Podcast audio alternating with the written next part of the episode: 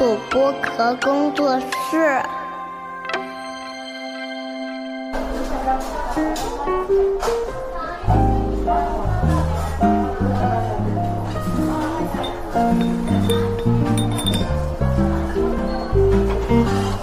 童晨杰的正常生活。Hello，大家好，欢迎来到童晨杰的正常生活，我是你们的童掌柜。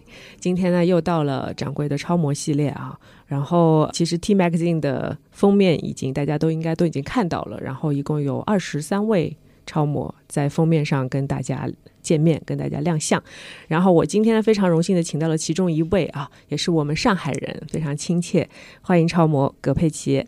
Hello，大家好，我是葛佩奇 Mason。对，然后啊、呃佩奇，我刚才问他有没有人叫你叫小猪佩奇，那 我就觉得，因为我一听你叫佩奇佩奇，嗯，可能叫你 Mason 的人会比较多一点，对吧？嗯，嗯，很酷的名字。然后葛佩奇呢，现在还有一个非常厉害的身份。嗯，因为我们上次在其实也是小雪她组织的演讲上面，有听到葛佩奇来分享关于她的跨界的这方面的心路历程吧，心路历程。然后不知道大家有没有听说过啊？就是在上海非常，其实呃我觉得还是挺有名的，在圈子里面一家健身房，其实是女性健身工作室，嗯叫做 Supermodel Fit。然后我们的葛佩奇就是这家啊、健身工作室的创始人。是的，非常开心。嗯其实前期很多人看到我在这个品牌的上面出现，以为我只是一个形象招牌。啊，对对对，通常都是这么认为的。而且这个品牌其实出力的时候，很多人都不那么看好，嗯就知道是我创立之后，觉得啊，可能就更不靠谱了，就是 觉得会不会做几年就关掉了。嗯但是谁知道，就是做了那么长时间之后，它的品牌比较稳定下来，大家对它的信任度也越来越高，所以也受到越来越多的关注。哎，我觉得就是是不是模特转型，比如说做一些品牌，或者像我做个人内容的话，通常一开始大家都会是有一些啊质疑啊，觉得说，但是我觉得挺正常的，因为说你本身也不是专门干这个的，你也没有。什么所谓的 MBA 的经历也好，或者说以前也没见过你创过业，你就是本来是一个哎荧幕前或者 T 台前的呃形象出现在我们身边，然后呃通常就是惯性思维啊，可能是觉得东亚人的惯性思维会觉得说，首先女生创业，然后其次是说，哎，从一个目前的行业，你只需要漂漂亮亮出现的行业，突然去跳到一个呃还需要用点脑子，非常需要用点脑子脑子，然后需要很多综合能力的这样的一个领域的时候，通常一开始都是质疑。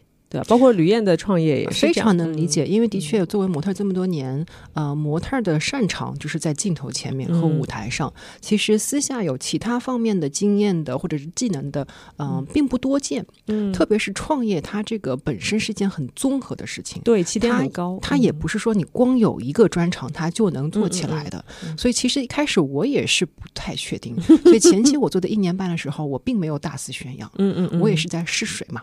万一做的失败了啊，没有人知道，低调的过去了，对吧？啊如果做就是当我们啊、一年半之后办到建业里之后，我们才开始真正的把它做成一个非常大的一个品牌去做，因为觉得啊。场地合适了，人员配置也 OK 了，环境各个方面一年半以下来已经做成一个案例也成功了，这个 concept 已经 prove 了，那我觉得 OK 好，那个时候才开始真正的去做一个品牌去做。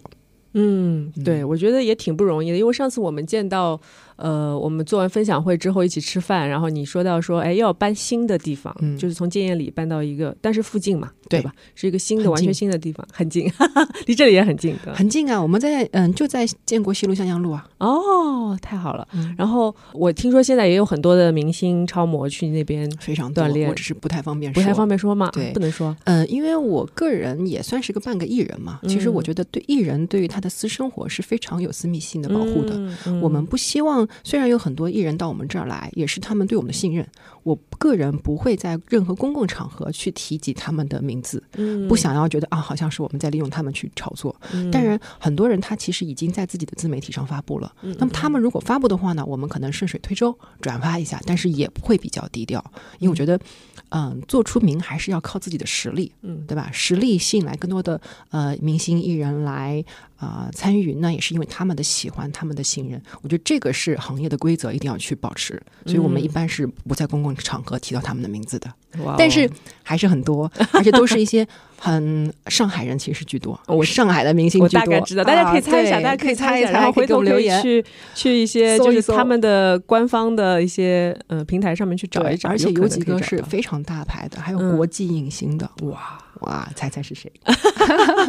好的，好的，反正吕燕可以讲嘛，吕燕是肯定吕燕那一直是一直说的嗯是的对，嗯因为呃你们也是很好的朋友，然后嗯之前嗯、因为你也做过主持人，所以吕燕的大秀你也帮她做过直播，这个嗯我是知道的。嗯，嗯，那我们先聊聊这次大秀吧。我觉得这次大秀包括拍封面，其实还是挺难得的。就是包括我看到很多的姐姐们，呃，像瞿颖啊、马艳丽啊、呃、琪琪啊，他们都是非常热烈的，就是在朋友圈各种的分享，嗯、从台前到幕后，然后嗯他们的感受。我觉得我们还是属于中生代吧。对，对是的，然后还年轻一点，呃，你你比我年轻，对对对。所以你们都是我的长辈嘛，哎呀，都是我的姐 姐嘛天哪，就大了一啊倍的感觉，其实只大了几岁。没有没有，真的是没有大多少。嗯对，但是模特我觉得就是就是这样，他其实是有的时候对年龄是一个卡的非常死的一个事儿。，对，有的时候你比如说差个一差个两三岁，你可能嗯就是这差辈分了，对的就这种感觉。嗯嗯，然后这次大秀的话，我看你穿了一个啊，我今天就说哇，葛佩奇的腹肌的衣服，腹肌也太厉害了吧，对吧？就是就是整个一个大长，然后特别长的外套，然后嗯里面就是一个 tube，然后就露出了那个巧克力腹肌，然后走的时候特别帅啊，衣服就飞起来，然后那个腹肌就若隐若现的。所以其实嗯我特别开心，因为帮呃吕燕姐做活动也做了好多次，嗯，她可能也对我很了解，也知道我的一些特长啊特色。因为其实你也知道，我在舞台上其实个子是非常矮的那个，我必须要靠些其他方面哎，我这点我要。讲一讲啊。其实我跟春晓以前，因为我们俩老是在一起走秀，然后嗯我们一直觉得我们是最矮的，然后没想到，哎，还还有，对，之前我就开玩笑嘛，说哎呀，我这次走秀。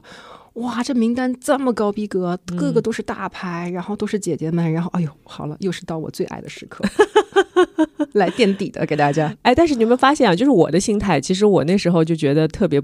就是老天不公 这种感觉，你知道？因为模特其实它是一个条件限制比较严苛的一个行业，可以说是嗯非常严苛。嗯然后我们上次也聊到嘛，我觉得就是模特是它其实是有一个天花板在那里的，就每个人的天花板它不同的高度嘛。嗯。但对于我来说，我就觉得我的身高，包括我的脚的尺码，因为我只有三十七码，哦，真的、啊，嗯，所以你可以理解我的痛点在哪里。对，就是说很多的秀不是说卡你的身高，而是说你先试鞋，嗯，你先试鞋，他四十码的鞋给你，你就是没办法走的好看，对，对吧？就是哪怕你，但是有的鞋，比如说靴子还行，那如果是凉鞋，你得。垫纸就垫不了嘛，你不可能走的好看的，然后下面的人也会觉得很奇怪，所以你就在第一关就被人卡掉了。对，所以这个个是一个非常对我来说非常痛点啊，在这里。然后后来我不是转型说做演员嘛，然后现在拍戏比较多，然后又面临另一个痛点，说别人觉得你太高了啊，所以呢，就是呃，我就在两种行业之中之间就是反复横跳的时候，就觉得说，哎，自己这个身高怎么就是那么尴尬？但我完全理解你，因为我也跟你面临的比较类似的一个情，况。我就想说，我们俩真的是很能够感同身受这个事情啊。完全，嗯嗯你说，但我觉得同样的也是对我们来说更大的一个机会，嗯我两者都可以走，哎，对对吧？嗯这也是一个我们的特点嘛。对对对，嗯，那是这么说会不会有点对不起一米八的姐姐？不同的人，我觉得不同的，嗯我是相信人各有命，他的嗯、呃不管是先天条件也好，还是后天条件来说，他都注定了他的很多的嗯获得或者是呃牺牲。那你不可能什么都拥有。嗯当你在这方面很擅长的时候，可能其他地方就会欠缺一些。我们也要去面对这个事实，接受它。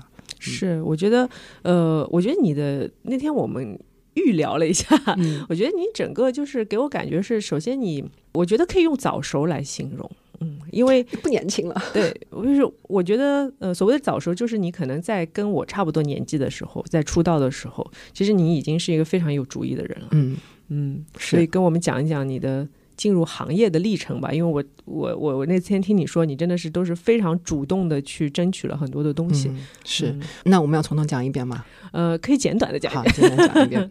因为我个人觉得呢，说实在话，我从小的确是一个非常有主见的女生啊、嗯可能也是跟我的星座处女座有关系吧。嗯、我父母其实给给我蛮多教育上面的自由。所以以至于让我有更多的自信，可以去想我想要什么和我能做什么。那其实，在小时候，我还是在同龄人里面偏高个子的，但上海的环境，可能阿姨妈妈看到你啊，这个小姑娘长得好高啊，哎呀，你应该去当模特儿。其实他们对模特儿没有什么太大的概念，嗯。他只觉得哎个子高就可以去当模特儿，他们也不想说你有其他方面的条件，所以从小就被灌输的这样一个理念，觉得哎呀我可以去当模特儿，那就下了个种个种子在心里面。当我在高中这个考高中的这个过程当中，我小时候特别调皮。说老实话，读书不太好，所以呢，当有这样一个选择的时候呢，又有一个不用考这个毕业考，然后呢，又可以提前去有一个选择，去做一个大家都觉得我很适合的工作，模特的身份，我觉得哎很开心就去了。但是呢，因为那个时候家里面的环境，我还是会觉得父母还是希望小孩儿可以去考大学，可以有一个稳定的工作等等。我其实是不太确定我父母会不会同意。当我跟我父母提出来之后，非常惊讶的发现，我爸妈是同意的。嗯但是他们给我提出一个非常大的要求，也是我觉得改变我人生后面的一个呃很大的因素，就是我爸跟我说，你可以去做这个选择，这个选择并不寻常，但是你一旦选择了，你不能够放弃。当你碰到困难的时候，你还是要去坚持，因为这是一个非常不一样的工作。我就听了这句话，我觉得嗯，充满了力量。他给他赋予了我很多的自信，然后就去做。所以这也是为什么到之后碰到的所有的一切的问题，我都不会轻易低头，都会去坚持、去挑战、去踏扩、踏扩呃扩跨越。那么我们在读书的时候，嗯、到班里才发现我并不是很高 啊，到那儿就发现，哎呦，其实我挺矮的，因为当时你这个学模特班嘛，一招招就来，我当时是我记得我刚进高中是一米六十八，那个都是一米七十几，很正常，我又变成班级里最矮的了一个。然后不知道为什么，可能成年之后呢，对自己想要什么更加清楚之后呢，在读书的上面也更上心了。我也不知道为什么误打误撞，我现在都已经回想不起来怎么发生了什么事儿，我变成了我们班级的班长。啊，对，然后老师可能也是看到我在某一些方面管理能力或者是思路上比较清晰，哎，他觉得我把这个班里同学管理的还挺好的，然后就一直让我去做班长，然后觉得我在班里面个子也不是很高，可能他们没有看好我能成为一个模特儿，嗯，所以就很多的什么，哪怕是礼仪的工作的机会也并没有给到我哦，特别多。连礼仪的工作都对，我觉得我当时是觉得，就是很多的机会，就是可能他们老师希望我在学校里面能够帮他做一点事情啊啊，就没有让我出去。好帮手哎，对，然后出去可能也也没啥，没啥可能工作上的机会。后来呢，我其实就是刚才说到的礼仪工作，其实因为我也是这样的学校出来的，嗯，所以就是相当于让啊、呃学生有一个实习的机会嘛。一般模特班啊，或者是一些偏表演类的班级的女生都会被选去说，哎，去参加一些，比如说你穿一个旗袍，对吧？对他们会有一个服装给你一个旗袍，然后上面有一个礼仪带，就是这个带子可能会换，因为比如说今天是东亚运动会啊。对，然后明天是什么？基本上都是跟政府有关的一些文化活动嘛。去托个盘，颁个对奖，对，是这样的活动。但是这种，even 是这种工作，在学校里其实还是形成一个竞争的。对就是能够去的，一般都是最漂亮的、哎，最高的、身材最好气质。很好，对吧？嗯，然后相对来说，因为我们这种长相，其实在，在小时候真的不太不太那个什么啊，不太吃香对，有一些我的我的听友也跟我留言说，哎，掌柜你在年轻的时候肯定不是那么就是就是被老师就是觉得你是最漂亮的那个意思吧？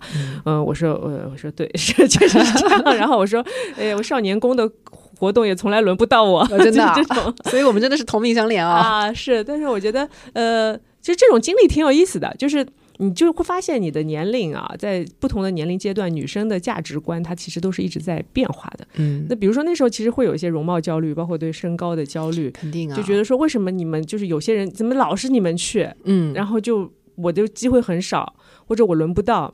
那时候有的时候，呃，还会有面试嘛，你记得吧？就是有广告来面试什么的，嗯，然后也通常也是选不上你的。但我记得你当时 拍的广告啊，啊，对，那个时候是已经是毕业之后了，对毕业之后就是正式做模特之后的事儿。可能你面临的客户他又有一些啊更高端的要求啊，可能是的，我记得 特别清楚，就是我们在读书的时候看到你拍的广告，嗯哇，各种羡慕啊，各种羡慕啊，嗯真的，对，嗯所以你呃，后来我们聊到说说模特行业，就是你要怎么去窜出来，出类拔萃也好，嗯被人家看到也好，嗯，其实很多时候真的是有运气的非常会有运运气和机遇的成分在里面。就是你碰到了，比如说我当时我碰到了这个大广告，就是嗯你也不会说，当然我很想争取，但是我都不知道我从哪儿争取，就是无从下手。他就是找到你，就是找到你了，嗯因为有的事儿也不是说我我跟客户显示的我有多卖力就可以给你的。对这个我也嗯觉得特别的同意。嗯如果我们能不建议穿插一小段儿，如果你嗯可以用可以留，不可以，嗯我也是非常能理解，因为我在模特生涯当中有两个大广告嗯是非常神奇的发生了，就是呃 SK two 嗯。之前呢，他们在换代言人的时候，他们呃一度找到我来面试。其实一开始我是压根儿没有想过这件事情会成，嗯。因为 SK two 它一直都是用大明星去做的代言，他们就是有那一年想要去调整到中部的一些影响力的女性，嗯。而且 SK two 它本身是定有一定年纪的品牌，所以他们用的模特不会年纪太小，一般都会三十加。那个时候呢，我就是通过面试一轮一轮筛选，到最后的那几轮，就是我能感觉到。无论是品牌也好，还是制片好、导演也好，都非常非常喜欢我，然后问了我很多的信息。我觉得那个时候就一定是我的了，就基本上是百分之九十五就是我的了。结果在最后一轮的面试的时候，我被卡下来了，嗯，就没有获得这工作，我非常非常的伤心。选谁能说吗？当时他选了一个二十岁的新模特儿，后来很超出了预期。然后包括他们拍摄的时候，制作公司的人还给我发信息，哇，他们真的是非常的后悔。但是这条后片广告后来没有用，哦，因为他这个品牌，他需要有一个呃演员，他能够有表演的能力，他能在品就是荧幕前可以传递这个品牌的理念，不只是说光一个漂亮的脸蛋，还是要去有这个情绪在里面。结果呢，他们第一年就没有用到我，觉得非常的可惜。第二年他们又找到了我，这次不面试了，直接定我。嗯但是很可惜的是，他们的那个档期我刚好有一条真人秀要去拍。而且他是在美国拍，当时呢我就说 OK，那如果是这样的话，我来看看我怎么能调一下我的 schedule。然后他们后来为了我的 schedule 换了拍摄时间，嗯，那就很好。然后我又发现很不巧的是，我的美国签证刚好到期，我就去办美国签证。本来正常情况下也来得及，但是那一年我我的签证、我的护照在里面出不来，嗯就直接客户为了我换了时间，到最后我还是没拍上。就又一次、两次错过了 SK two 的代言广告，我觉得这当时真的是扎心。但是同一时期的大概一个礼拜之后，沙宣来找我说：“哎，Mason，我想找你拍一条广告。”我说：“，好呀。”因为沙宣我是跟他们拍了好多年的嗯，你特别适合沙宣，各种各样的洗发水啊、美发产品啊，各种各样拍了好多。他们有很多的不同级别的广告，可能小广告也就啊，呃可能 seasonal 的东西。我想说啊，好，那就是可能一个小广告。我拍了之后才发现，原来它是亚太区的 TVC 加 print，是一个很大的 role。嗯这个就是我当时这样的一个反差，我就真的是发现，嗯、当你在很多付出努力和期望的时候，你觉得它到手的时候，可能它就流失了。嗯，它真的不是你的。但另外有些时候，可能你没有花太多的心思，它就成了。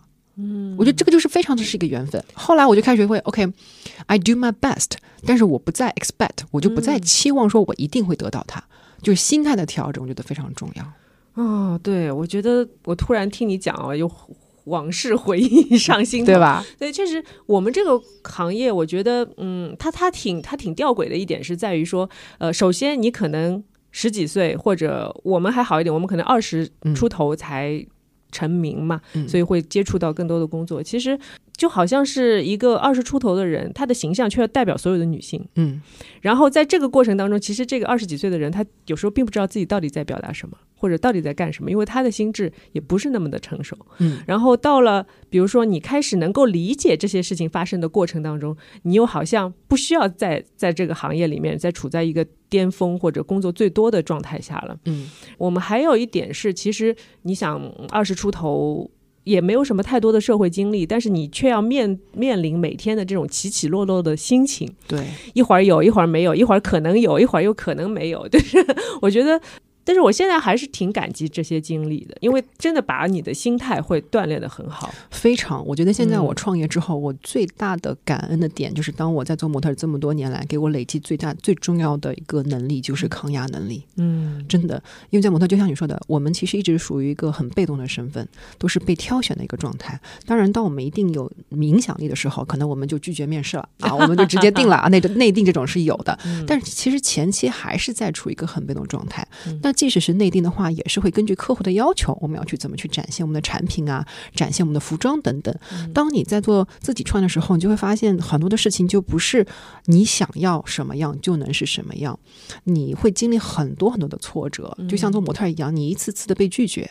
我去了一百个面试，可能最后只有一个中了，做的还不那么愉快，或者是不是我想要的，等等等等，这样的一些经历，造就了我在现在，当我碰到挫折的时候，我不会轻易低头。啊，再困难的时候，我还是拼命的在坚持着。我觉得很多的时候都是因为通过模特的这样的不断的被挫败的感之后造炼出来的。嗯，对，不断的挫败感，我觉得这点说的很好。嗯，但是我们再再倒回去一点啊，因为我前面说到你你经常做一些非常主动的选择嘛。对。那刚才是说到主动的选择做模特，嗯，但是呃，其实还有很多的在这条职业道路上的。方向其实也是你自己来把控的，包括去国外啊什么的，可以给我们讲讲 Italian Vogue 的故事吗？啊，Italian Vogue，我们先要先讲前面，还是直接讲 Italian Vogue？呃，哦，对，前面可以先稍微讲一点，因为还是 Italian Vogue 在比较后面一点，是吧？那我们就从比赛开始讲起。好，比赛也是一个很 drama 的事情。我觉得我从小就是一个很 drama 的人，就我觉得我小时候的脾气特别的固执啊。呃，那个时候呢，因为我刚刚说到了，我个子不是很高，对于模特的专业的人士来说啊，你不适合做模特，你做做做做广告模特了不起了。当时拍了很多广告。后来呢，我是因为通过我的叔叔认识了一位非常有名的、培养了非常多超模的老师柴老师。柴老师，他当时我就想去问他：“哎呀，我这个将来到底怎么去发展呢？我觉得这个身高大家不看好呀。”然后他就跟我说：“哎呀，你这个身高。”是还是不要做模特了？你不如你如果真的想在这个行业里面的话，你不如去考个经纪人执照，因为那个时候其实经纪人非常的少。你要开个经纪公司，你必须要有三张执照以上，你才能开。那个时候我就听他的劝，我就乖乖的小女孩嘛，不懂嘛，反正听老师都是没错的，去学习，然后认识到了后面概念酒吧模特经纪公司的老板杨宏伟和曹毅。他们也是我的长辈，也是我觉得我们这个我的模特生涯的第一批的贵人啊。这个这个一个生涯当当中，真的碰到很多贵人，帮了我很多。那么他们其实是我的同学啊，当然是我的长辈。他们觉得我挺好的，因为那个时候觉得我长得特别有个性。那个时候的模特没有这么多，可能啊比比较脸部轮廓酷酷的，然后眼睛小小的，然后又有这么强势性格的人不多。他们觉得你挺好的呀，你过来做模特吧。我说好啊，反正我也想做，就试试看。结果呢，他们在。主办那个世界精英模特大赛 Elite Model Look 比赛的时候呢，让我去了，我就去了杭州参加他们的华东区的一个一个比赛。嗯，就刚刚提到了嘛，对吧？我们有人生当中有很多的是命运也好，机遇也好。那我是一个上海过去杭州的一个比赛的参赛者，结果呢，只是给我没有得得奖，因为我个子不高，参加的是个广告模特，不是时装模特。时装模特他有第一名、第二名、第三名，广告模特的话只有一个冠军。那只有冠军才能参加总决赛。嗯，那我没有拿到冠军，我特别的不开心，因为我觉得我就是很强，我觉得我很好。没有拿到冠军是因为我不是杭州人，因为他们在杭州举办的，所以特别不开心，还搞了很多的事儿，搞了很多的事儿。特别是 原来他们说搞事儿的那个人就是你，就是我。而且记忆特别深刻的是，我妈都在嘲笑我。后来，因为这些节目以前都是上电视的。啊，对对对，会直播的，上电视的。然后我在电视里面哭，就是特别丢脸。哇，你真的好适合真人秀，如果当时有真人秀就好了。就是我很抓嘛，因为我觉得很不公平。我在那边说，然后呢，组委会后来也是看到了我的能力啊，我觉得也是非常开心，他们对我的一个认可。最后虽然我没拿到冠军，但是还让我参加了总决赛，是在西藏，那也是我第一次去西藏啊。对，那年我记得好多人都在好多跟我同一年的是石周亮、石周亮、周斌。哦，张张张璐、张静、张静啊，对对对，对吧？这些都是我同辈的。那个时候，最后的广告的冠军是祝楠。朱楠啊，北京朱楠。好，总决赛的时候又来了，我又不爽了，因为我又觉得我是最好的，结果冠军又没给我，给了朱楠。因为他，我觉得当当时小时候嘛，不懂事儿。现在我们都是很好的朋友，我觉得朱楠也是非常非常的好。但那个时候有点心里不开心，觉得啊，因为朱楠是北京的，然后又搞了很多事儿啊，很多就是 很多抓嘛。但是你说的那些人确实还真真的挺厉害的。对，那时候像众神时代一样。哇，那一波我觉得现在到现在看来都是非常经典的那一波超模，就是那个是那一年的那一季节都非常的。棒，所以从那个比赛开始呢，我就开始慢慢出来了，也受到了更多时尚圈的一个关注吧。因为的确，可能像我这样当时比较有个性的、比较酷的 character 的一个模特并不多，所以就开始嗯、呃真正踏入到模特儿行业当中，但是也是这样的 drama 才开始的啊。然后开始之后，哎，但是你后来有总结过啊？你觉得自己的这个 drama 的性格是帮到你了，还是说还是给你自己扯了点后腿？就是我觉得得罪了点人什么。我觉得总体来讲还是帮到我的，因为嗯我觉得，嗯，这个世界上的所有的一切，我们刚刚说到，虽然是人各有命，但是你也需要去争取。嗯有很多东西呢，呃，我们太过于礼貌的谦让，反而可能会失去一些机会。但是如果你可以大胆的说出来，嗯体现出来，很多的机会你是可以抓得住的。嗯所以，如果当时我只是默默的接受的话，可能就没有的现在。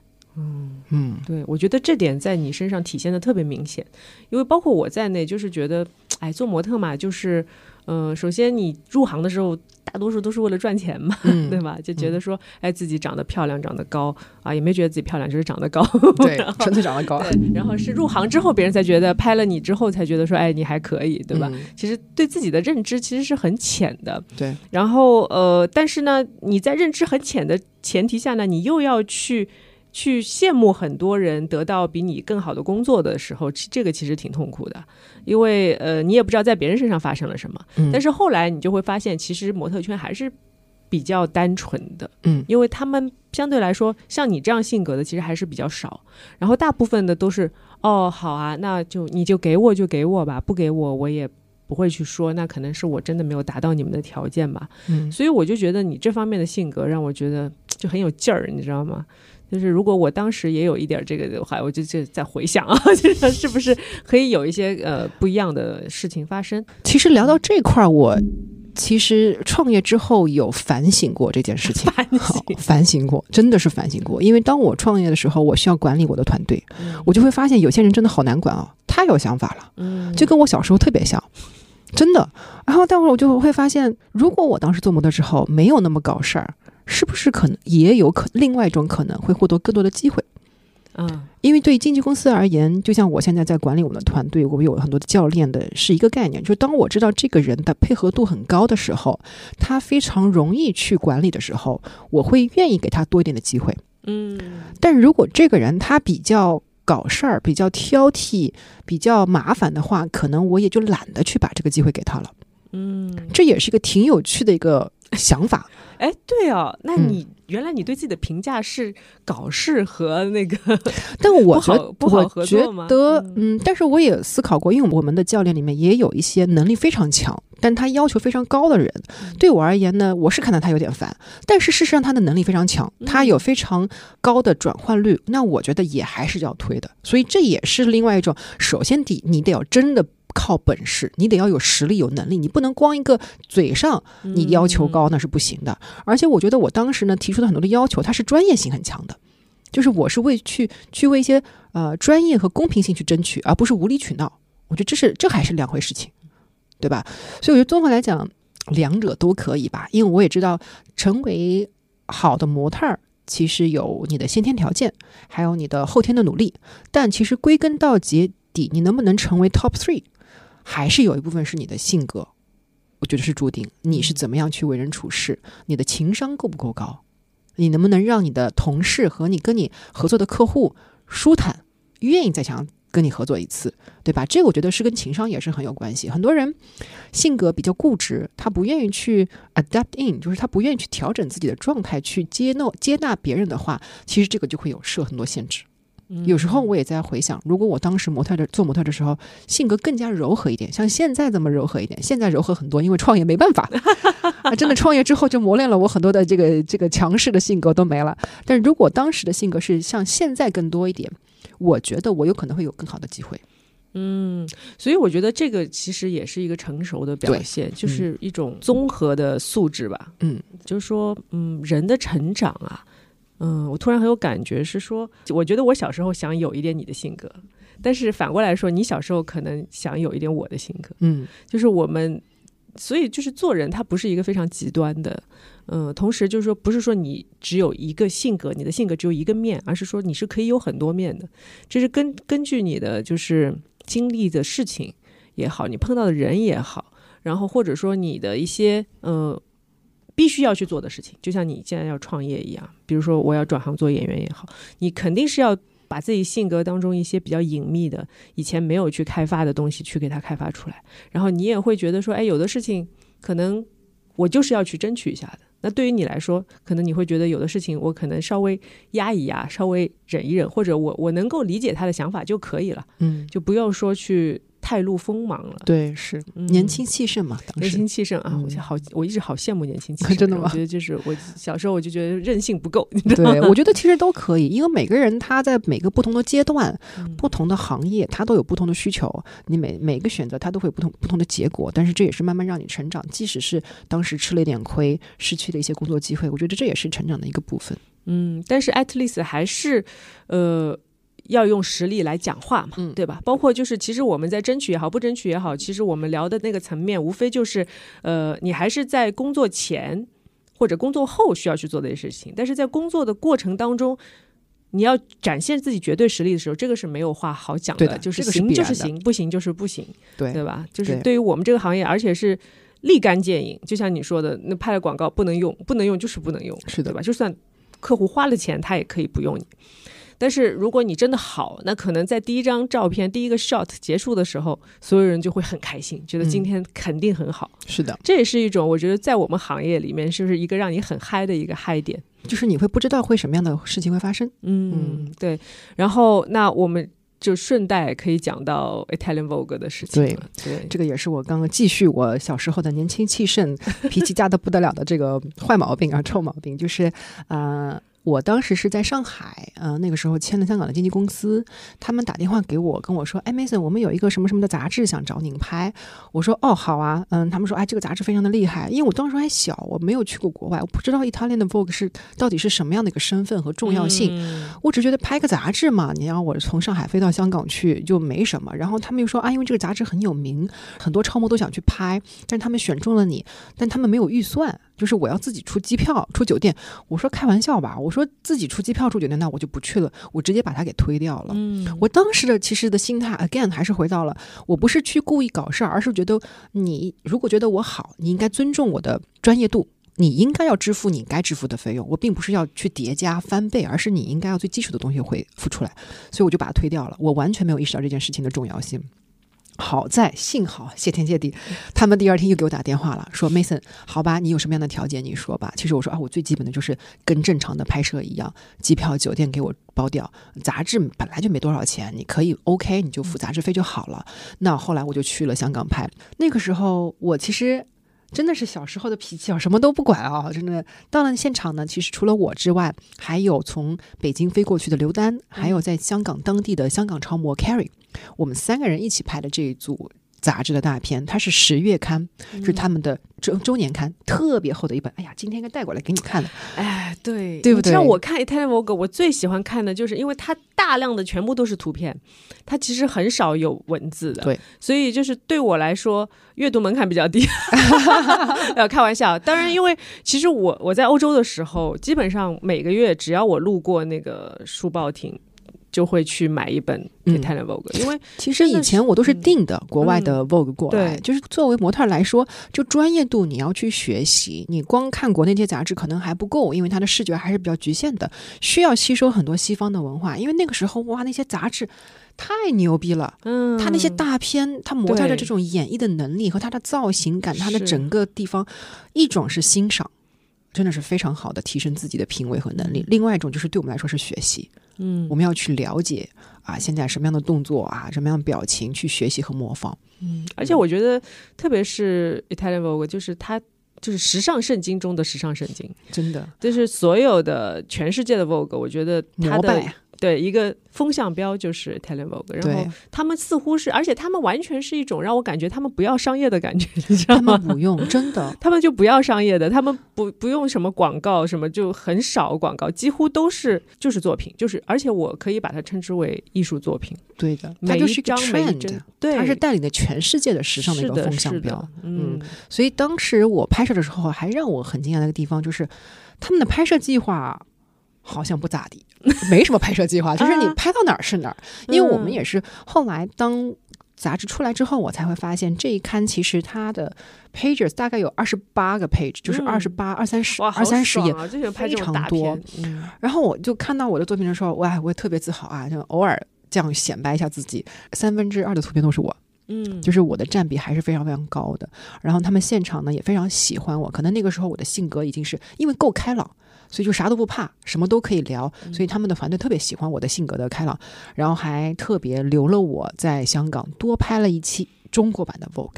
因为那个时候中国版版的 Vogue 是刚刚出，嗯我记得非常清楚。我们拍的意大利版的 Vogue 是在中国版的第二期重复再上的一次，嗯嗯嗯所以那个时候也是 Vogue 的早期的杂志上面，你就看到好多次我的面孔，嗯啊，就比较早的了。对，这个我觉得是我在模特生涯当中一个非常大的。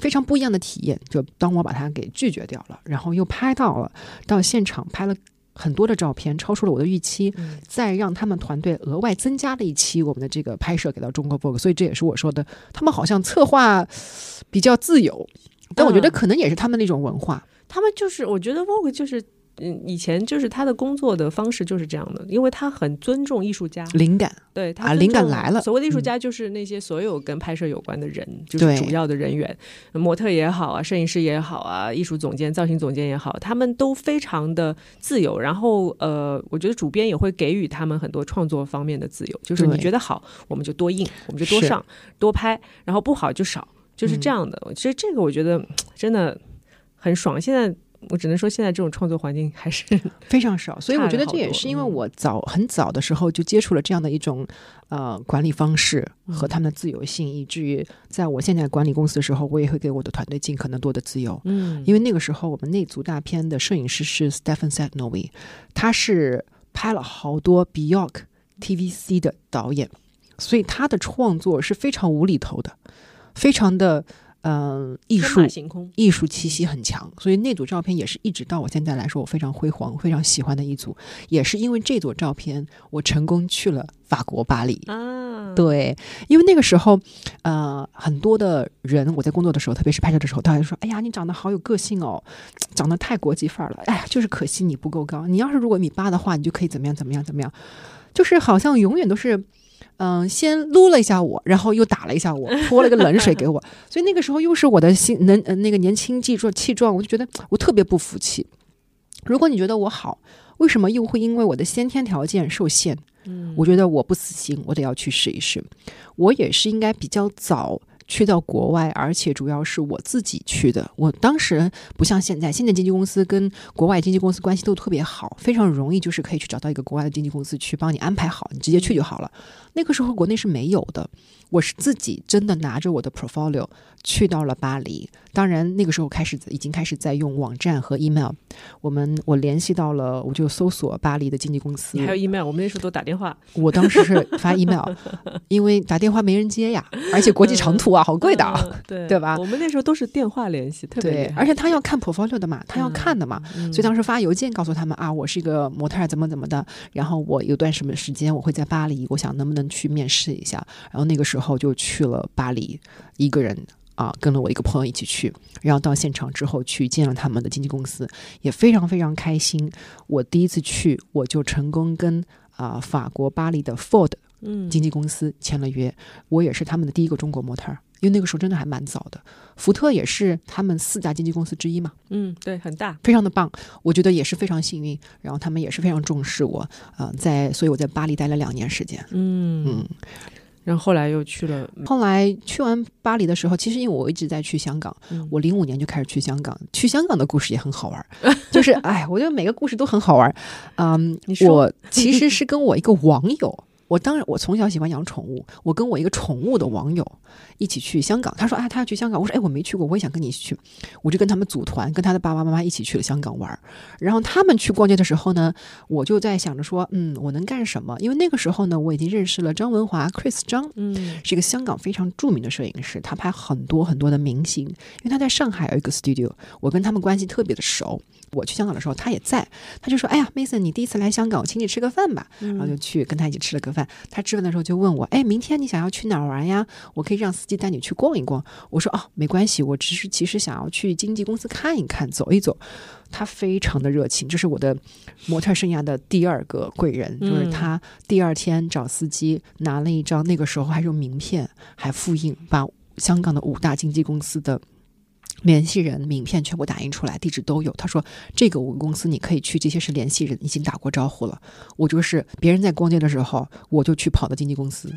我觉得这个也是大家对于玩乐还是工作的一种不同的态度啊。我是可能就是一直都是以工作为优先，玩乐是其次的一个一个状态。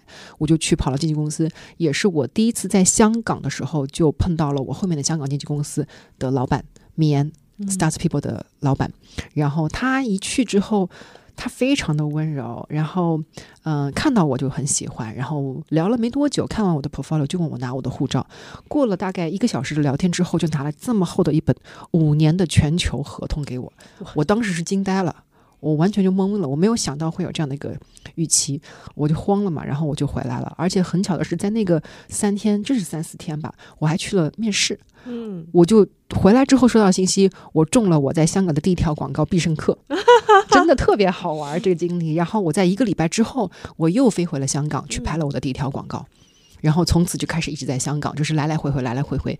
嗯，特别神奇的是前三年，从零五年到零八年，我居然没有签经纪公司，因为那个时候香港的中国模特特别少。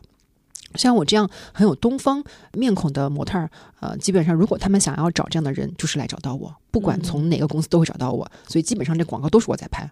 当当时所有的这些旗袍类的呀，HSBC 就中国文化的东西都是在找我拍，嗯，那是特别开心。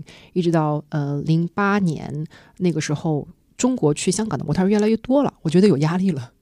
后来我就果断的，嗯，我要做什么？要不然的话，我可能香港的资源就会慢慢的被流失掉。嗯，我就果断的从上海你的搬去香港。危机意识好强啊！真的我，觉得你的危机意识真的好超前，都是我我我都是糊里糊涂的，然后你都是每次觉得哎不行不行，这个行业的潮流要来了，我要我要赶一对，就要抓住，因为抓不住的话，这这个机会就可能没有。因为零五年到零八年，我也跟你聊过，我几乎每一个月飞一趟香港，嗯每一次都是去拍一条广告。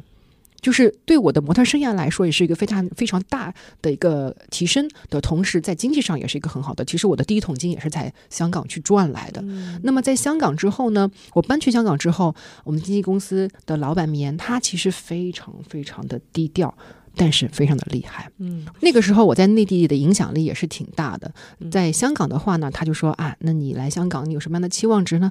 我说，我就是要想要拍杂志的四大杂志的封面，嗯，我要求也挺高的。哎，你真的是哎，我要拍大广告，我要拍对的，四大杂志的封面，对的嗯，真的。他在一个礼拜之后跟我说，Mason，你下个礼拜二去去去哪儿拍吧？我说啊，拍啥？芭莎的封面。我说哦，哇，yes，就是这个。当时我觉得这就是我人生的巅峰，就是我真的是可以，呃，有这样的经纪人能够去帮我去解决这样的一些呃。要就是我提完成我的要求，就非常的开心。那所以我后来是非常非常信任他，他也是把 Maggie Q 嗯挖掘出来的经，他是 Maggie Q 的经纪人，嗯嗯嗯，所以我信任非常信任他。到最后他，我觉得他像我的妈妈一样的一个身份啊，虽然两年前他去世了啊，这个这个我们就下次再聊，很很感触的一个话题。但是他当时就跟我说，呃，我在香港的时候，他说，因为香港那个时候有很多国外的电影在香港找角，他又要有中国的亚洲人的脸孔，同时又要讲英文，因为他的是很多是国际电影。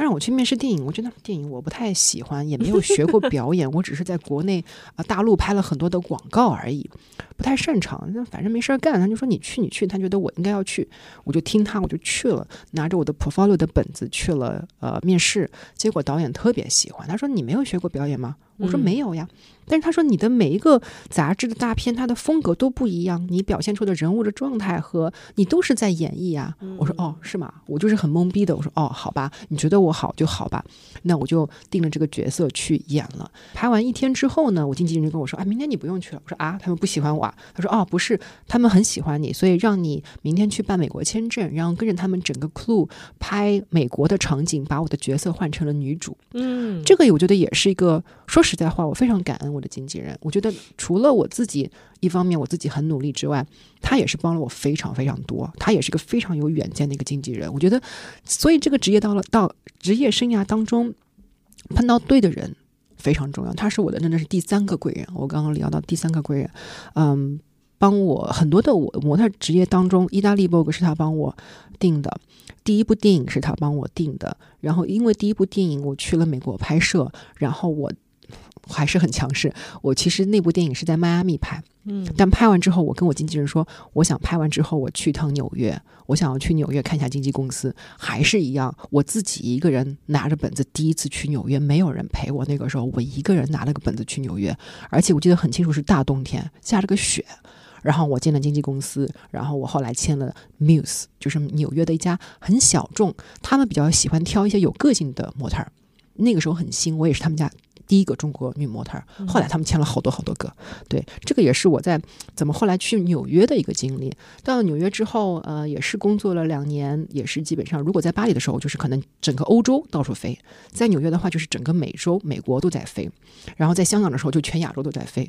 所以我觉得在模特儿生涯当中，我已经很满意了，真的挺满意的了。对呀，你的服务员好辽阔。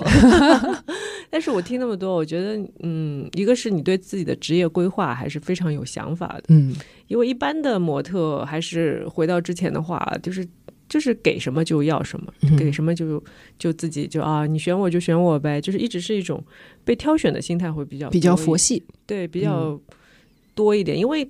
漂亮女孩子嘛，高的女孩子嘛，还是其实有点傲气，挺高傲的，有点小傲气，就是有点傲气，就觉得说，哎，你不喜欢我，你就不喜欢我好了，我干嘛还要去争取干嘛？但是我觉得你还是非常清楚自己想要什么的，以及真的条件也是。够硬，然后可以得到这些机会。其实我说实在话，我一直不觉得我条件有多硬，我只是觉得我自己在这方面还是比较拼、比较努力。我不太愿意就轻易的放弃。我觉得不轻易放弃是一个非常关键的点。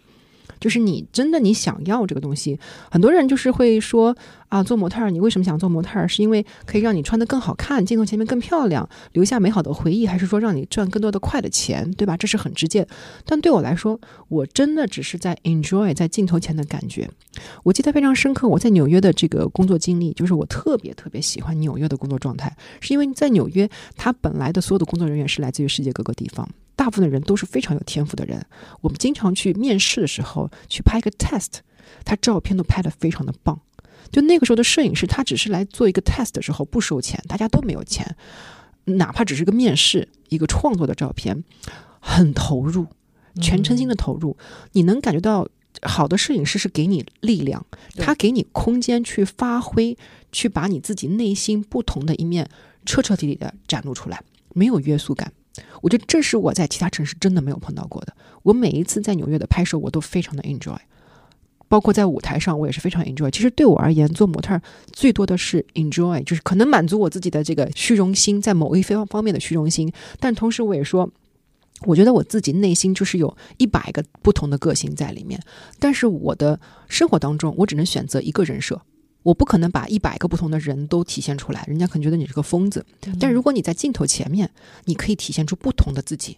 所以我每次拍摄的时候，我特别喜欢去挑战我没有挑战过的角色和他的造型。这其实就是 acting。嗯，对的。后来我也意识到了，这就是 acting，就是每个人对自己职业的认识其实是不太一样的。那因为像在模特行业也好，或者甚至于我们说的泛泛表演行业吧，就有的有的。艺人他会比较说，我就只有一种，就是坚持这种，但是这种就是因为他强到可以打掉很多人。他就是只要是这种，我就想到你。嗯，但是有一些就可能像你说的，多元化就是要百变，就是我更期待在你这个人身上看到你的不一样的东西，因为每次你会给我惊喜。对，就是这种。我也是，嗯，对自己的要求就是，我觉得如果是一个真正的好的模特儿或者是好的演员，你应该是千变万化的。嗯，你应该是能够适应不同的角色的。是你不能永远只是演但是你要不停的去挖掘嘛，因为有的人他可能就。不想挖掘了，因为他的某一种形象已经够成功，或者有时候也是被迫的，因为大家对你的印象是这样，所以其他的角色就不来找你了。嗯，是。还有就是，我觉得自己对于这个行业的认知还是挺重要的。嗯，就是你，嗯，你有多投入，或者多把它当做当做一份事业吧。我觉得，因为很多其实模特，你包括看到国外那些很红的超模，他们有的比如说，呃，交很多男朋友也好啊，或者甚至喝酒，其实也是一种迷失嘛，因为可能。他们觉得我没有做什么，但是我就是那么红，甚至因为他们那种红的程度，他们是西方人嘛，可能就是比我们影响力们更大。对他的就是天花板就会更高。他就比如说，他可以全球的人都是他的粉丝，嗯甚至于因为国外他们接触 fashion 比较早，所以他们对于 fashion 界的人物还还是觉得他是你是非常在神坛上面的，你是有影响力的，所以有很多 fans 会去追他们，对，对吧？就是在国内，我觉得还是这两年可能会有，之前还是相对来说模特行业还是比较小众的，就知道的人看到人会比较少，所以他们在那种的心态和状态之下，就很容易迷失自己。嗯他就会觉得我来的，我有的这些东西就是应该给我的呀，就是老天给我的呀，嗯对吧？然后就是我我我想要，就是我想要怎么样就怎么样。所以琳达那时候会说，没有一万美金，你不要叫我起床嗯这种话，其实是挺挺傲慢的。现在听起来，嗯当然他后来也是经历了很多人生的。嗯，起起伏伏吧。因为我之前也看了那个那个他们四个人的那个纪录片，我不知道你看了没有？没有我看特别，你回去可以看一下。可以，嗯，对，就是讲述他们当时有多红，嗯有多红，然后红完之后又发生了什么样的事情，每个人的命运都会发生不一样的转变，然后你会发现，哦，原来我最辉煌的时刻，可能我并不知道自己在干嘛，嗯。但是我在接下来的人生却是每一天都清清楚楚的去体会到，我生活在这个世界上，其实大家都挺不容易的。嗯就是你要去切切实实的去过每一天，但是之前的梦幻的日子，就是真的很梦幻。我觉得就是不同的行业，它的发展的道路是不同的。嗯嗯、作为模特儿，可能往往和演员很相似。他从出道到成名，可能短的需要两三年就可以完成了，嗯，但是长的可能要十年、二十年。演员的话可能更久，模特儿的话没有十年、二十年给你好。但事实上，就是在当你出道之后，你的呃进步的速度是非常快的。它只是上坡是啪就嘛嘛嘛就直上去了，嗯但是它一定有一个顶峰。当你到了顶峰之后，你一定是往下滑，你能够保持一定的高度都不可能，它只能是慢慢的往下滑，或者是快快的往下滑这样的一个过程。但同一时间，我也会发现，当我在刚开始做模特的时候，起步的时候，很多的编辑、摄影师，呃，一些其他行业的人，他们的速度要比我慢很多。可能当我红的时候，他们还在差不多在努力的过程当中，但现在十年之后看他们，他们已经是主编，啊，他们已经是顶级摄影师，而我们可能反而就没有那么大的影响力了。所以这其实是一个很大的一个落差。那那个时候，我觉得我在做模特的时候，可能我在比较中上的时候，我对别人的一个尊重和他他们的对他们的态度，其实也会影响到我事后的发展。因为当他们很厉害的时候，可能我就变成了我被他们挑选的一个机会。啊、一开始可能是他们是啊，呃，小编辑啊，小小助理。对对对对那我如果跟他不客气，他下次可能就不再找我拍了嘛。但是如果人家到了一个主编的一个身份，如果他觉得还是很喜欢你，他会给你更多的机会。所以我觉得在过程当中，一是心态，你要意识到你现在是非常的棒，你可能现在是到了顶峰，但是当你往下走的时候，你的心态怎么去转变？其次就是在你这个过程当中，你怎么样去面对你身身边的人，可能没有你现在这么火的人，你怎么办？包括我的身边太多的就是模特的案例，因为以前我们可能出道比较早嘛，很多时候我们也参加过很多的模特大赛的评委，对吧？我们也评出很多现在很厉害的模特啊。嗯那以前都是哎呀，感觉是我当时嗯是你的裁判，现在哇，都个个都很厉害。嗯我觉得这个也是一个我还红，真的，这我觉得这个是也是个非常大的转变。这个就是我们要去面对这样的事情的心态怎么去调整非常重要，要不然就像会你就会像是你说的那样，他一直把他自己觉得非常的厉害，当他看到他不再像以前这么厉害的时候，他的心态是会很容易崩。当他看到别人他本来瞧不起的人比他厉害的时候，他更加容易崩。这种的情况下，你就非常非常容易迷失自己，或者是更严重的啊情况都会发生。所以我觉得这个也是心态压力，就是一定要调整好。是，所以我觉得，嗯，其实我们经常聊说模特转型的问题嘛，嗯所以转型其实都会有不一样的方向，或者在不同的年纪。因为我我有认识一些模特，他们可能二十五六岁就就已经开始转型了，就转得很早。嗯，可能他们也觉得在行业里面并没有达到顶峰的条件或者运气，他们就。啊，去做别的事情了，或者嗯有一些甚至于就结婚生孩子了，嗯然后也有很大一部分他们是在呃进入家庭之后就没有再继续出来工作了，就是任何的工作就没有做过，就对他们来说，模特是他们此生唯一工作过的一个职业。嗯、就是每个人都有不同的选择，但是我想说，就是我们今天。能够坐在这里聊天，也是因为其实我们还是在自己跨界的路上走得比较坚定的。嗯，对嗯，所以给我们讲一讲你怎么决定要做健身房的这个事儿吧。这个事情呢，我觉得也是时机到了吧。嗯因为其实，在做模特的后面的几年，当我特别从一四年回到大陆，回到上海，呃，也是因为我想要外面有点到处跑跑累了，然后在国外或者是在香港的时候呢，都会觉得他们有个没有一定的归属感。当我身体不舒服，碰到一些困难的时候，身边的朋友是局限的。但我是一个作为上海人，回到上海之后呢，家人都在这儿，朋友都在这儿，我还是会想要回来啊。但回来之后呢，我想说，嗯，不能老是做模特呀。而且那个时候我们在这个行业里面已经很长时间了，大家都需要都需要一些新鲜的面孔。我觉得都好像没有太多的发展的空间。而且当我去过巴黎、去过纽约，跟最顶级的工作的人都工作过之后，你再回来，其实他还是会有一些失落感。嗯有时候会有一个落差，会觉得哎呀，这个东西在上海的，哪怕是最顶级的团队去拍摄，他可能呢，他的这个作品的还是会有一定的局限，他没有办法再继续往往外突破了。事后会有想说，我要我要改行这件事儿，这做什么呢？其实时尚行业有很多的事情，我是一个兴趣爱好特别丰富的人，什么都试过。我当时我特别喜欢化化妆，我想尝试做化妆师，然后我特别喜欢拍照，我想换摄影师，然后我喜欢舞台的感觉，我做秀导。然后呢，我又喜欢策划，喜欢管理，我也想要做制作公司，就是什么东西我都尝试过。但是最后呢，没有一个事情真正能让我觉得这件事情我想要把它挖深，嗯想要把它做得非常非常专业，没有。直到我回来之后呢，可以提前男友吗？当然可以，啊，可以啊，好的前。男友为什么不能提？我们都是有前男友的人。是我当时前男友，他是一个职业的网球运动员、a t p 的运动员，但是他我们认识也是因为他是一个模特儿，他其实身材很好，然后呢，但是除了身材好之外，我觉得他很聪明，他有很多想法和理念，就是创业的理念非常的多，所以他我们一起搬回到上海之后呢，他在教网球，那我也在帮他管理很多网球上面的运营的事儿。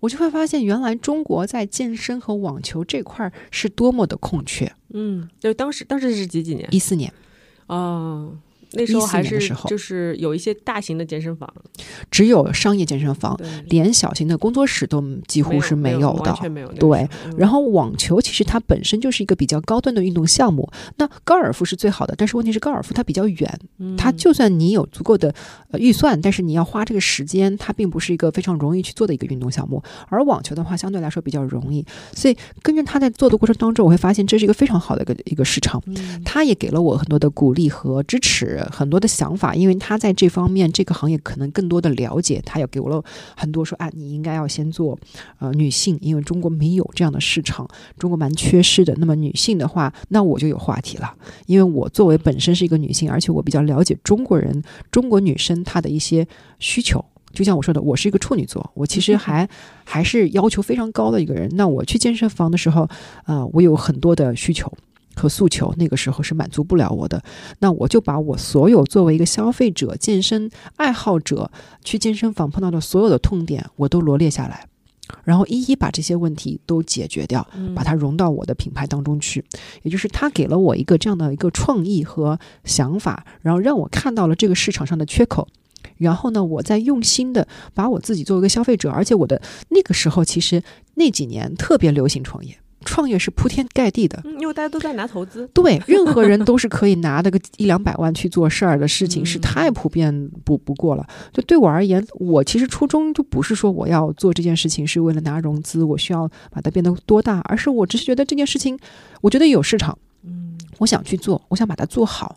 怎么去把它做好？我就想说，OK，我不是健身行业出身，我是时尚行业出身。那么我肯定想得到，我能把我以前的资源怎么去利用进去，而不是说啊，我突然之间转行就把所有的东西都放弃了。我觉得这是不太理智的。呃，作为一个跨界的话，我没有办法去用专业的健身知识去。跟其他的同行去比较，我唯一的就是把我自己的专长和我自己的特性跟其他的行业拉出一些区别来作为跨界，所以我其实，在健身行业不是特别的了解，嗯，我去没有去做太多的研究，哦我只是想说我的用户需要什么，我想清楚了我用户是谁，然后我的用户他需要什么样的环境、什么样的课程、什么样的服务，他们在什么地方需要知道我们，就是从这个角度去思考。我后来也是慢慢的，当我跟后来专业的市场的同事沟通的时候，他发现，哎，你怎么那么懂呢？我说我都没学过。嗯，我觉得这也是我在做模特过程当中，跟不同的品牌的人成为朋友，跟他们学习和认识到品牌的重要性。所以你在创业的时候，它不是只是开一家店这么简单，它是要你把这个品牌的价值、它的特殊性、它跟别人的它的稀缺性、它别人不可复制的这个点，一定要想清楚。因为后面有很多创业的人都来问我，哎，我想创业，你有什么建议吗？我都会跟他说，你的目标群体你知道是谁吗？你的特性是别人为什么只去到你这边，不不用去其他地方？你的个性够不够强呢？你的特点够不够明显呢？再去考虑其他的方面，我觉得这两个因素是非常非常缺失的。所以那个时候，我前期其实当然没有想那么多，只是有这样明懵懵懵懂懂的一个概念啊。作为一个试水呢，我就在开了一个很小的工作室，就在嘉善路上，更近啊。然后呢，那个时候就是一个呃小小的工作室，一个教室。呃，起初只是为了我个人的需求，因为我回来上海之后去很多健身房，我各种不满意。我觉得，因为我们做模特嘛，其实不能练重量器械。你一练之后，你的肌肉马上就会显得比较大，然后镜头前面就会显得很壮。真的有一段时间，就很多的朋友说：“你最近是怎么了？怎么 变胖了？”其实不是变胖了，是我去健身房，我练了上半身，他的肌肉线条就开始肿起来，充血了。然后我就哇，全部都禁止我全部的上半身的训练，我就是更专注在下半身。所以就是有不同的专业和不同的人，他的审美和他的需求是不同的。那也是因为这样的一个需求呢，我慢慢有了一个小群体，我把我身边的一些女性都带过来，哎，我们开了个这样的工作室，你要不要来试试？试完之后，每个人都很喜欢，每个人。都很喜欢这个女性的话题，因为我们中国女孩子还是比较内敛的，特别是在前期的健身的初期，很多人没有这么好的运动习惯。其实他们很向往运动，但是他们不知道从哪里开始。嗯，如果去一个商业健身房的话，最大的痛点，以前的最大的最大的痛点就是销售。你一到那儿，一旦把你的手机号码留下，你就完了，被轰炸。嗯，各种的轰炸，让你买卡买卡买卡。其次呢，商业健身房里面还是比较多的是以器械为主。对，而且都是猛男在那里，对，练了一身汗，然后这个声音也会让你觉得很不自在。对我通常看到力量区有几个男生，特别是比较壮的那些男生，在我就就就就是今天就到此为止。对的，就会 因为这，我觉得是中国人的一种习惯，就会很不好意思。哪怕你对你的身材很有自信，你也会适当的会稍微收敛一点点，放不开。你就是你，比如说你想去力力量区稍微练一练啊，马上就有个销售过来了，对，哎，马上就有教练教你教的好不好？你要你要来练的好不好？我只想自己练一练，然后又说你这个不对那个不对的，搞得你都不想再继续练。各种 PUA 你啊，然后就是想让你买卡，或者就是有些男生像哎条件很好的过来开始搭讪了。啊，这个也其实也很烦，就是就是 leave me alone，对吧？所以我觉得这个也是中国文化的一个很大的特殊性。那我就想说，OK，那我们能不能提供女性用户一个非常安全、舒服的一个环境，让他们没有这种顾虑？而且女孩子，我一直都说，她其实对体验感是非常注重的。嗯，还有干净，对，就是说香的。因为很多人在创业期间问我，为什么你只做女生不做男生？我的解释非常清楚。首先，男性和女性他的身体构造就不同，然后他们对于训练的目的也不同。一般男生比较喜欢练上肢，而女生是相反，喜欢练下肢。那你的身体结构不同，目标不同，你怎么把课程混到一起呢？它是一定是有缺失的。其次就是男生更注重的是器械专不专业，设备多不多啊，地方够不够大。比较刚的条件，而女生反过来是说，哎，环境好不好呀？干不干净呀？老师好不好呀？我来这边的开不开心啊？舒不舒适？她的要求是完全不同的。所以后来我就是只专注在女性上面，把女性的需求挖透。我觉得这就是非常了不起。而且一开始都会说啊，你这个好多人质疑我，你不是把所有的男性都舍弃掉了吗？会不会在你的收入上会有很大的限制？我说不会呀，我说。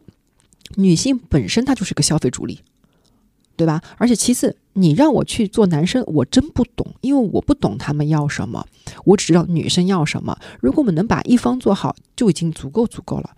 所以我就是一直是专注到现在，也是我们坚持只做女性，把女性的这个社群做好了，他们就已经是很大一个市场了。嗯，那现在可以跟我们简单的介绍一下吧？比如说 Supermodel Fit，它对于女性的一些比较专注的点。嗯，现在重点是在哪里？和别的健身房的区别是什么？嗯，好，那我刚刚聊到，首先 Supermodel Fit 的话，呃，初衷就是为女性量身定制的。那么从环境角度来讲，它一定是很舒服、很明亮、很干净。因为其实以前最早的时候，健身房大部分的情况下都是地胶，黑色涂鸦，嗯嗯嗯，很男性，很 刚，对吧？是不是就是地胶和黑色涂鸦是标配？对，但后来我我开的时候，我当时其实第一家店非常的小，嗯。后来才发现我们开业的时候有好多行内的人过来，因为他们都没有想到为什么会有做有一个人做一个全女性这么大胆，然后设计是一个非常 rough，就是我们以前很流行的是工业风，嗯，我们以前的地板是水泥地。然后水泥墙，嗯。然后呢只有大镜子，没有器械，自重训练就没有器械的工工作室，然后就是大白墙，啊，就哑铃都杠铃都没有有小啦小的少少的杠铃都没有杠铃都没有，哦只有小小的哑铃、壶铃，就是就很少的一些小工具。嗯。然后场地是非常开阔、很明亮，就是以白色的为主场，很光亮，不像那种很昏昏暗暗。就男生可能就是喜欢在暗搓搓的地方放一些很刚的音乐，啪啪啪出个汗嗯就很爽。但女孩子是相反的，我们从这边开始做起来，就是从环境上呢，我们到现在还是以舒适明亮，就是当你进来的时候，你是很舒服的。我们整个的服务很注重五官的体验，从你进来的视觉，你看上去视觉上干不干净、漂不漂亮，从你的音乐。你的听听觉，你的音乐是不是让你给你一种动力？你想要去运动？从你的嗅觉，女生特别对味道是很敏啊感的，对我就是对吧？我就是一进去之后，它是要香香的，包括更衣室，它一定不能有异味。包括我们每一个柜子，更衣柜打开都是有一个香包，你一开门是有一股香气皮，就是香味扑鼻而来的。我觉得这种细节是女生特别在意的。一些环境，其次就是课程的选择。我们的其实说是说女做女性会小众，其实我不觉得会小众，因为女性是很大的市场。其次，课程种类上我们其实非常多元化。从女性其实训练的目的，大部分的人还是会希望身体的一个身材的一个调整。那么我们会所有的课程都是以塑形作为一个最终的目标，也就是说，我们从力量训练。塑形、全身训练啊，呃，臀腿、上肢和核心的训练之外，我们有当然女生最喜欢的瑜伽系列，嗯比较轻柔的、拉伸的。那还有我们空中课程是我们的特色之一，因为我们也是非常早，然后我们的合伙人也是最早把空中引进到中国的第一位老师，所以他也是在这个行业里面非常有权威，在空中行业里面很有权威。我们会做一些教培、空中课程、瑜伽课程。然后最近几年，我会发现大家对于运动熟悉之后，越来越在意的是高难度的训练，就是有氧。嗯有氧的操课、尊巴、piloxing，就是比较有动感，能让你出一身汗。piloxing 你喜欢 我很喜欢。？piloxing 很少，现在没有很很，没有人在上这个课了。ZNB 有上过嗯 Piloxing，然后对就一个教练会教，所以这个教练啊，我们这儿有好几个个。就没有了。对，因为这个课程其实我个人特别喜欢，它混合了嗯、搏击、普拉提和操课混到一起，它它是练它可以轻微负重嘛？对手套是有重对嗯，也就是说，它会锻炼你的上肢，然后你的灵活性，还有又是帮你去做有氧的减脂和锻炼你的心肺，它功能性是非常非常强。但主要是它音乐很棒，嗯教练一旦好，有足够的感染力，这节课程是非常 enjoyable，很让你开心愉悦，不是只是产生自然的多巴胺，是让你精神的愉悦。所以我觉得现在大家对于精神上的情绪价值也是非常注重。他来上个课，不只是说出个汗让自己身材变得更好，而是能不能让他开心。所以这个也是在这方面我们也有。不断的去研研研究，包括还有现在也很流行的是搏击课程，嗯。也超出我的预期。因为我觉得一开始觉得搏击是一个很男性化的一个训练项目，是。但现在越来越多的女性喜欢上搏击课，就他们对于搏击课程一种，它可能是一种发泄力量，但因为它的侧腰旋转，嗯。它其实也非常练你的腹肌和你的臀腿臀腿的控制。嗯。然后有爆发力，我觉得这个也是可能现在女性越来越强势之后，她们对自己的 physical 他身体的需求，也希望可以达到这个很强的这个呃因素吧。我觉得这些课程都是我们这里很热门的课程，还有把杆，把杆也是这最近一两年才嗯火对对对起来的。把杆我觉得也挺神奇，但我觉得现在的人他可能更希望一些突破传统。怎么样的跨界？从 Zumba，它是从桑巴和操课的结合，到 Piloxing 搏击操课的结合，到现在的把杆 bar 也是把杆芭蕾舞和操课的结合，它不断的这样的混合，让大家有不同的新鲜感。它又有了一些传统的元素的同时，又有很多不一样的体验，又能出上汗。又能让你开心，我觉得这个是现代人对运动的一个不同的一个理念的改变，我觉得非常的有趣。那这些课程我们肯定都有团课。但有一些专业的课程，比如说像刚刚说的 boxing 啊，呃，包括空中的技能上的，我们也会有私教、塑形，还有普拉提，我们这些都是有的。从团课到私教，我们都有。其次呢，因为可能我们的资源嘛，我们在呃健身行业没有那么大的影响力，因为我们我比较少去参加健身展或者是健身的分享，因为我个人觉得在健身行业可能我不是非常资深。他们有很多的人，传统的传统的行业的人，他比我们厉害多了，经验丰富多了。那可能我会在这边出现的比较少，而我更多的希望是在时尚和生活行业领域去给他们去分享多一点健康的理念，让更多的现代的人去了解到这方面的专业知识，去不一样的体验。所以，我们在这个行业的影响力更多。所以，我们就除了 C 端客户之外，我们服务很多 B 端客户企业，特别是最近几年，其实特别是口罩之后，影响还是很大。企业对于员工的关怀是越来越关注的，即使是说在市场的 marketing 它会有所缩减，但是在员工的福利上是一点都没有减少。他们更希望通过不同的方式啊，运动的相关的情绪上。精神层面、瑜伽、冥想这个方面，给到员工一个更多的减压、放松，才能提升他们的更好的工作表现。所以，我们在这方面的扩展倒是非常的强。我们 B 端用户越来越多，这个我觉得也是对我们来说一个品牌的认可和一个更稳定发展的一个非常好的机会。嗯，好哇！听你说那么多，觉得如数家珍，觉得比讲你的模特行业的时候要 要讲的讲的认真的多啊！对，专业啊，九快九年了，创始人就是创始人，不得了。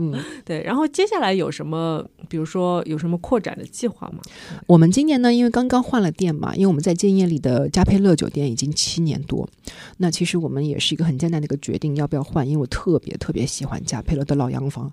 对于上海人，突然想到了一个问题啊，不好意思，我插一句，嗯。就是如果你有碰到过真的有男性用户很想来，有啊，然后被你拒掉的，有啊。但是我们其实一般是这样的，我们呃宣传的是我们的首先团课是只针对于女性，但是男生真正喜欢的话，我们是可以推荐他们上私教的。就是在我们没有团课的影响的情况下，空间是空着的，你可以允许男生来上私教。包括我们有很多的女性用户，她想带男朋友、老公来，是可以上私教的。嗯啊，所以呢。女性优某某某超啊，那我就不说了。某超他就已经在他的自媒体上发过很多条搏击的视频，就是在我们这儿的。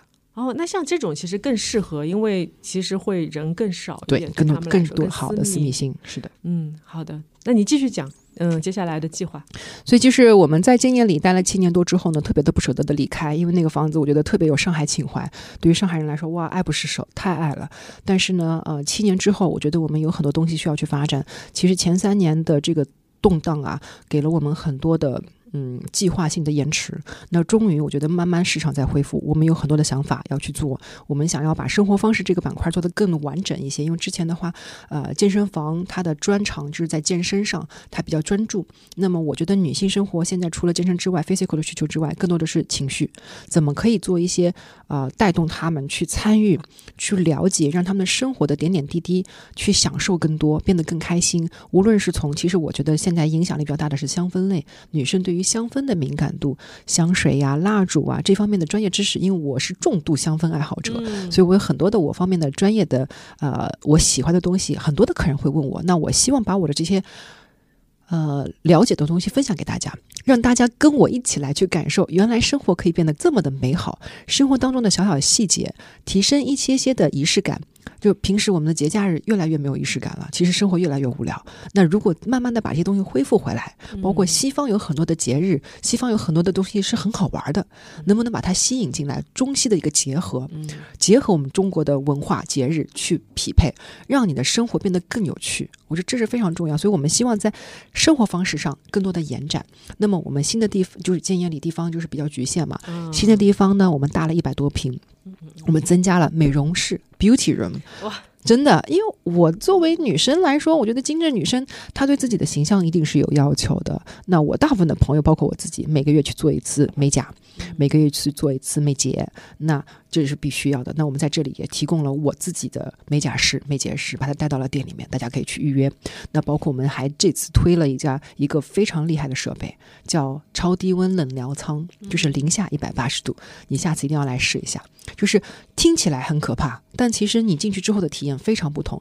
这个设备其实在国外已经呃很流行了，国内是慢慢的才了解起来。它是专门给职业运动员运动后的修复而设计的。哦它快速，它其实就三分钟进到这个舱内，零下一百八十度，三分钟出来之后，你的身体会有一个非常大的一个应激反应，嗯它是促使你的血液循环，然后帮你去快速消除乳酸哦和呃恢复肌肉，然后呢可以增加你的燃卡路里的燃烧，嗯就是帮你减脂，另外还可以帮你提升你的睡眠质量等等，有蛮多的好的要求。那但是这些 对，真的动完之后你就很想睡觉。就是这些设备，它其实需要和服务都需要更多的空间。那我们新的地方就有了，包括普拉提。我们原来就是普拉提，最近几年流行之后呢，我们在老店有放了一台设备，但是地方太挤了，就是一直没有办法扩出来。那现在。一个设备还不一个设备还不够，但是其实从普拉提角度来讲啊，我不好意思又又插一个专业领域，就是其实最近普拉提特别的流行。对，我也去做一些市场的调研，我发现普拉提工作室是一大片一大片一大片，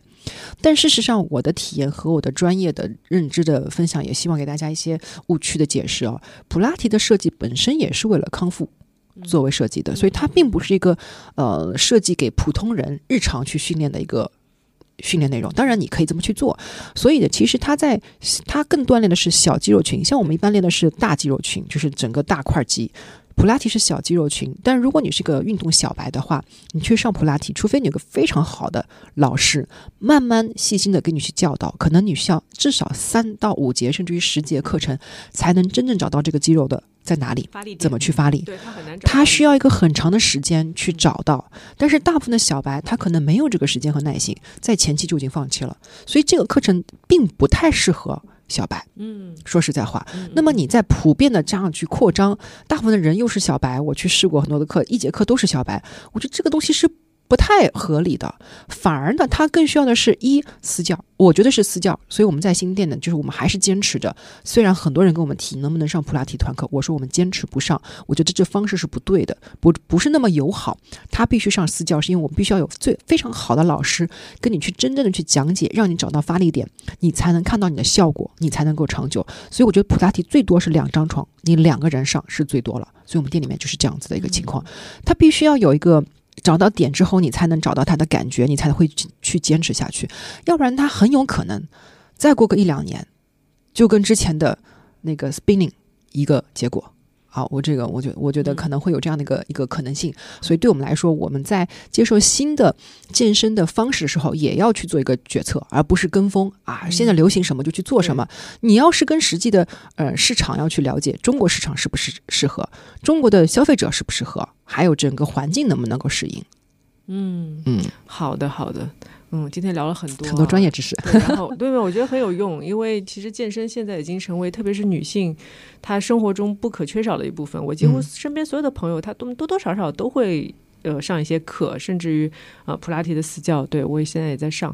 然后呃，我也普及的给我很多的朋友说，你们还是如果要真的要上一些比较专业性的课程，还是从私教开始会好一点。对，同意。先把自己的身体习惯培养起来，嗯，然后呃，我觉得今天也聊得非常丰富啊，然后嗯从你的。